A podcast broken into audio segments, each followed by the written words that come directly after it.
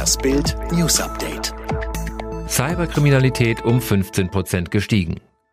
Die Zahl der Einbrüche in Deutschland sinkt zwar, doch es gibt immer mehr Fälle von Cyberkriminalität. 2019 registrierte die Polizei 100.514 Taten, rund 15 Prozent mehr als 2018. Damit sei ein neuer Höchststand erreicht worden, teilte das Bundeskriminalamt mit.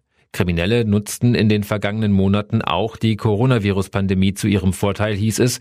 Täter hätten beispielsweise in Mails von vorgeblich staatlichen Stellen Informationen zu Corona-Schadsoftware versteckt. Amis stocksauer wegen TV-Debatte. Viel Geschrei zur besten Sendezeit. Die erste Fernsehdebatte vor der Präsidentschaftswahl in den USA hat eine große Mehrheit der Amerikaner vor allem als anstrengend empfunden. Befragt nach ihrem überwiegenden Gefühl beim Anschauen der Debatte antworteten in einer Blitzumfrage des Senders CBS mehr als zwei Drittel, die Diskussion habe sie vor allem verärgert. 31 Prozent fühlten sich unterhalten. Bibiana Steinhaus beendet Schiri-Karriere. Fans in mehr als 200 Ländern verfolgen heute den Supercup zwischen Bayern und Dortmund live vor dem TV. Zum ersten Mal pfeift mit Bibiana Steinhaus eine Frau diese Partie und für sehr lange Zeit auch zum letzten Mal. Denn, Bild erfuhr exklusiv, Steinhaus wird ihre Schiedsrichterkarriere beenden. EU-Klatsche für Ungarns Orban.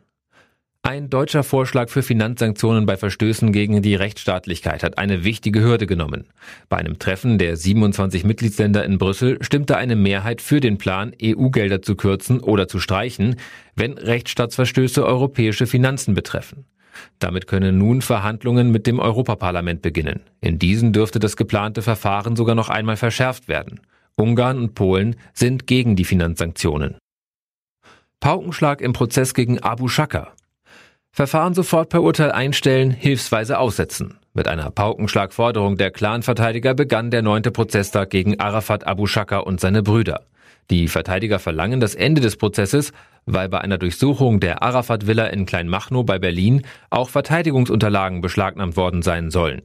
Seit dem 17. August 2020 läuft der Prozess. Laut Anklage forderte Arafat Abu Shaka im Jahr 2017 Millionen Euro für die Trennung von Bushido mit kriminellen Mitteln.